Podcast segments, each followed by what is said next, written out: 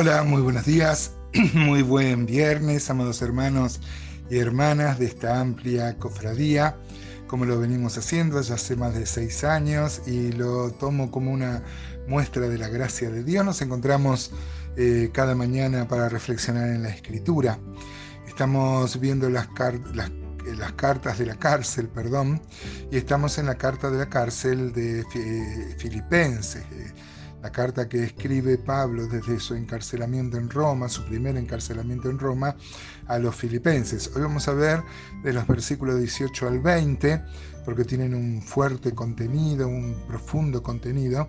Ayer habíamos dejado eh, con la situación de que mm, algunos predicaban por contienda, algunos este, tenían muy mala motivación para predicar, querían este, añadirle una aflicción al apóstol Pablo. Hoy vamos a ver su respuesta, cómo él tomaba estas cosas y cómo muchas veces vamos a tomar ejemplo de, este hombre de Dios eh, que ahora está encarcelado por el Evangelio. Vamos a leer entonces Filipenses 1.18, dice, ¿qué pues?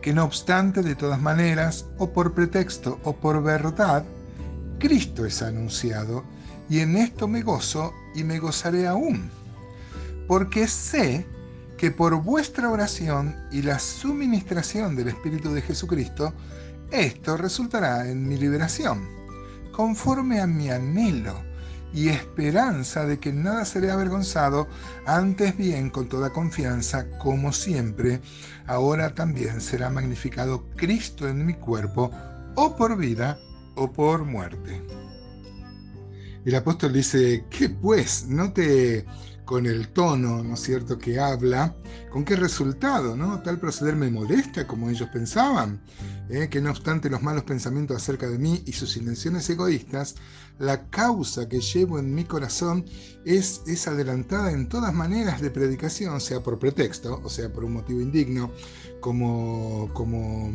por contienda, o por verdad, ¿eh? o sea, por puro amor a Cristo, Cristo es anunciado. Y eso es lo que eh, el apóstol Pablo saca en, limpio de esto, ¿no? Se alegra de que Cristo sea anunciado, aunque algunos prediquen de manera tan incorrecta, con una motivación tan incorrecta. Tenemos que decir acá que se ve que eh, la predicación que hacían los opositores del apóstol Pablo, seguramente judaizantes, ¿no? no era como los judaizantes de Galacia que predicaban otro evangelio. Seguramente acá había judaizantes. Miren, en Gálatas 1.6, por ejemplo, dice, estoy maravillado de que tan pronto os hayáis alejado del que os llamó por la gracia de Cristo para seguir un evangelio diferente. No que haya otro, sino que hay algunos que os perturban y quieren pervertir el evangelio de Cristo mas si aún nosotros, o un ángel del cielo, os anunciare otro evangelio diferente del que os hemos anunciado, sea anatema, sea maldito, ¿no? Así que mm, parece que en este caso, en el caso de los filipenses, no, no, no era este, una, una, falsa doctrina. Eh, la motivación para predicar era lo que estaba mal, ¿no? Porque este, si hubiera sido una falsa doctrina, directamente eh, el apóstol Pablo la hubiera combatido y de ninguna manera se hubiera gozado eh, por esta situación. ¿no? Qué bárbaro, cómo eh, ellos pensaban hacer mal y hicieron bien, como en el caso de José. ¿no? ¿Se acuerdan? En Génesis, José dice, vosotros pensasteis hacerme mal y Dios lo tornó en bien. El 19 es un, es un versículo muy importante porque entraña una profunda significación.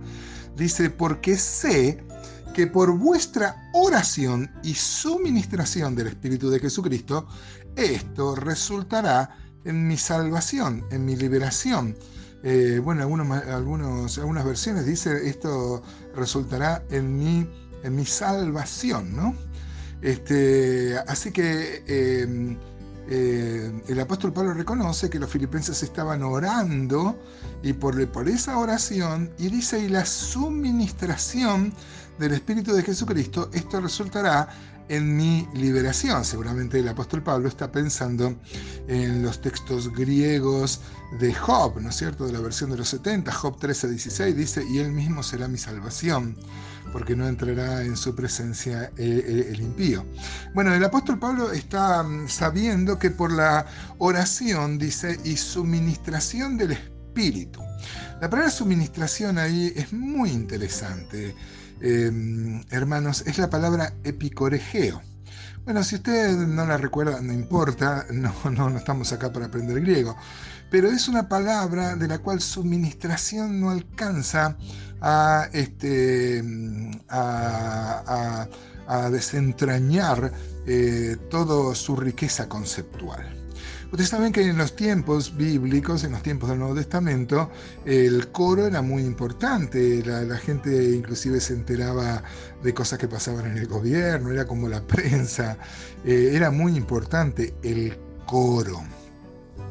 Este coro en griego es coro, ¿no? Este, muchos de los coreutas, que son los que cantaban en el coro, eran esclavos, este, entonces vivían en el teatro inclusive, y bueno, y mm, el que dirige el coro es el corega, así sí, como el, como, como el pegamento de las dentaduras postizas.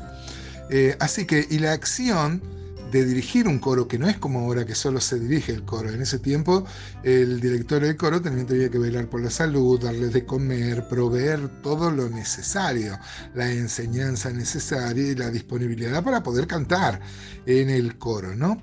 Esa, esa función se llamaba corejeo, o sea, dirigir un coro proveyendo todo lo necesario para los coreutas.